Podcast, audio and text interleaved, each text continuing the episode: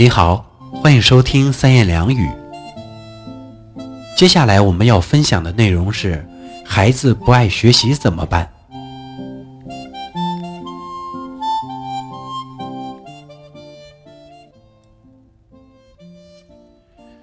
经常会有家长会问到：“我的孩子不爱学习，做作业特别马虎，这是怎么回事儿？应该怎么办？”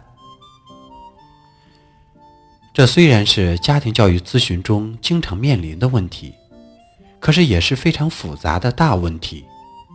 这中间包括一系列有待澄清的小问题，可能是因为眼睛有问题，可能是因为智力障碍，可能是注意力缺陷综合症，也就是多动症等等。但是这种情况所占的比例非常小，大部分的问题都不是这类问题。所以，家长千万别随便把什么障碍、什么症往孩子身上套。我常常问家长：“孩子不爱学习，那么他对什么感兴趣呢？”有家长说：“孩子爱看童话，一看就看几个钟头，吃饭都不情愿。童话中无论什么细节，孩子都清楚，甚至都背得下来。”有的家长说，孩子爱做飞机模型，各种各样型号的飞机都清楚，简直是个飞机情报专家。有了这些回答，我常常会对困惑的家长说：“是啊，你的孩子没有问题，他对他感兴趣的东西就能专下心来，并且能掌握很多相关的知识，记住很多细节，这是非常可贵的现象啊。”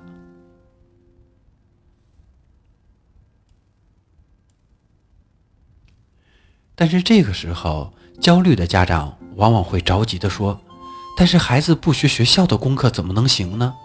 不系统的掌握知识，上不了大学，什么都信马由缰，将来肯定是要被淘汰的。这可怎么办呢？”这时我常常又会问家长：“你是怎么成长过来的呢？”这时有的家长说：“我就是过去没有上大学，现在感到很吃亏，路子特别窄。”因此，无论如何也希望孩子好好学，将来上大学有出息。但是孩子就是不懂事儿，不争气。有的家长说：“我上学的时候，那时没有这么多电视节目，也没有什么花里胡哨的歌星影星，就愿意学习，所以还比较顺利，学习也还不错。但是现在我的孩子又是看电视，又是玩游戏，还有什么球星、歌星要追，一天到晚被别人牵着鼻子转。”看着真让真让人心疼，但家长又没有什么办法。这时我又会跟家长说：“孩子不是橡皮泥，家长想怎么捏就怎么捏。孩子的头脑也不是水缸，家长可以把自己的人生经验往里倒。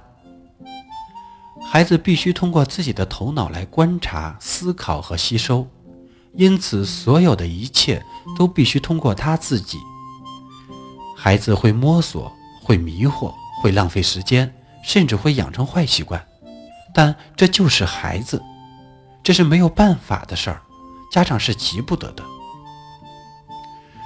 说到这里，来问问题的家长都会有些失望，以为会问出一些灵丹妙方，但是得到的却是这样一种悲观论调。一些性急的家长常常会出现一种悻悻然的表情，更有一些家长还会露出些许不屑。以为所谓的专家也就是那么回事儿，净说一些不着边际的话。但是我还是会接着讲下去。学校的学习的确很重要，但不是每个人都要当科学家、学者。凡是人群有特定任务的地方，人总是要分出个好中差来的。就是每个人都很努力，由于素质等方面的差异，每个人的表现仍然会有差异的。是啊，我也不要求他学习多好，将来当什么科学家。只要他用功学习了，成绩好坏我们都不在乎。关键是孩子不爱学习，不爱做作业，这怎么办呢？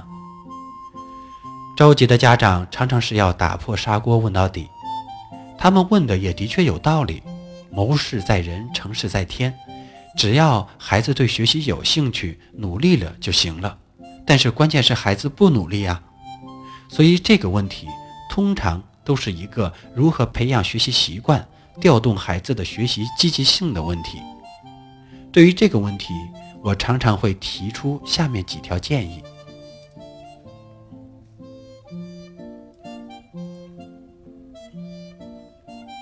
第一，不爱学习、不爱做作业，因此成绩不好的孩子常常缺乏自尊。学校、老师和社会都喜欢那些学习态度端正、学习成绩好的孩子，常常给予这些孩子更多的关心和鼓励；而对于那一些所谓的差生及不认真学习的孩子，则批评的更多，甚至不理不睬。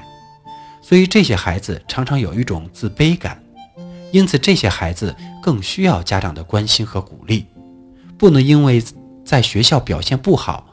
或者不爱学习而受到家长的冷落，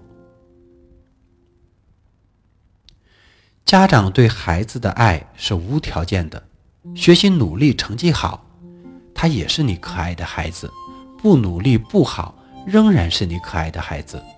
让孩子知道，不管他自己表现如何，但是自己作为一个人总是有价值的。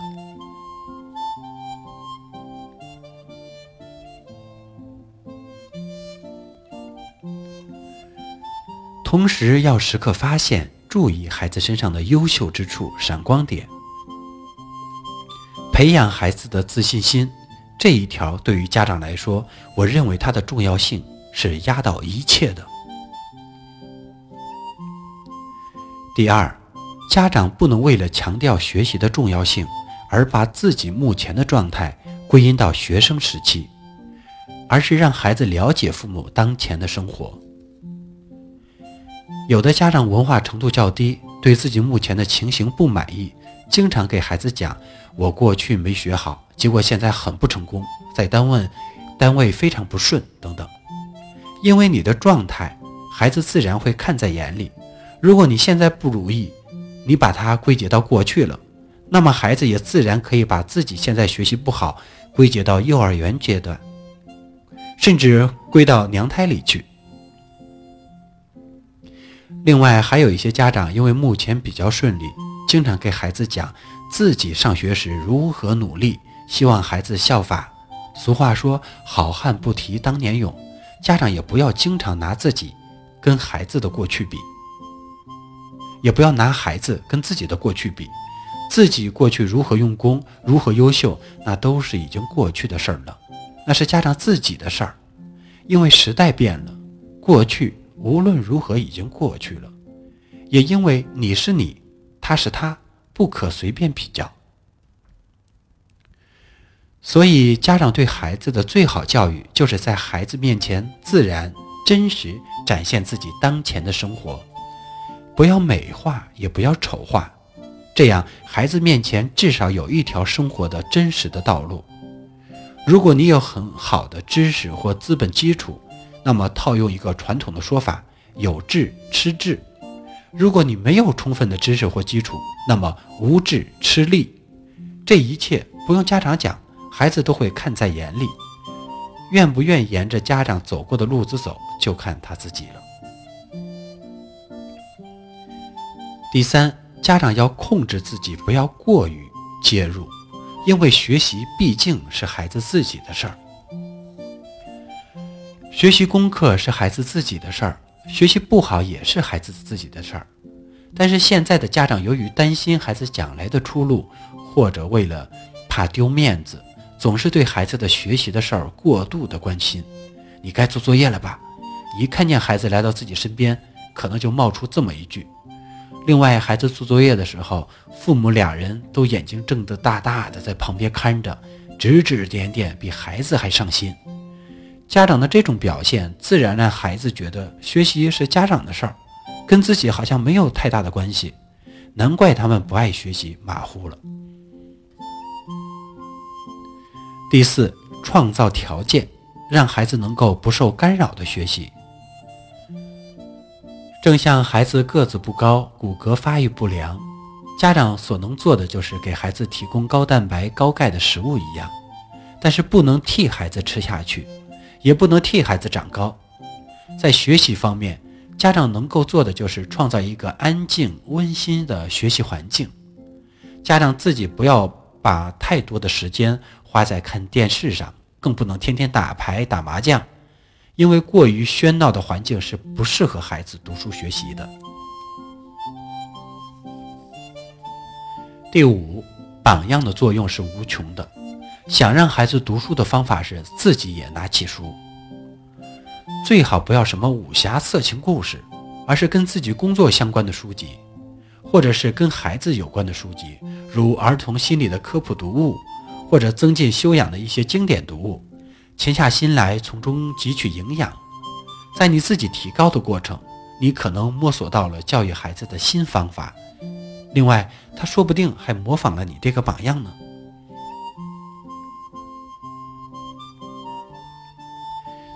第六，要了解孩子，了解孩子的需要和兴趣，了解孩子行为的动机，从而因势利导。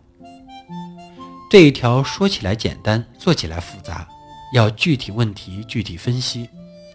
比如，对爱看动画、卡通片的孩子，就要从看动画入手，给孩子买一套制作精良、知识性强、有启发意义的动画片儿，让孩子在不知不觉中。学习知识，受到教育和熏陶。如果家长有时间，可以陪孩子一起看，看完后跟孩子一起讨论，这样既增加了共同语言，融洽了亲子感情，同时也是一个教育的机会。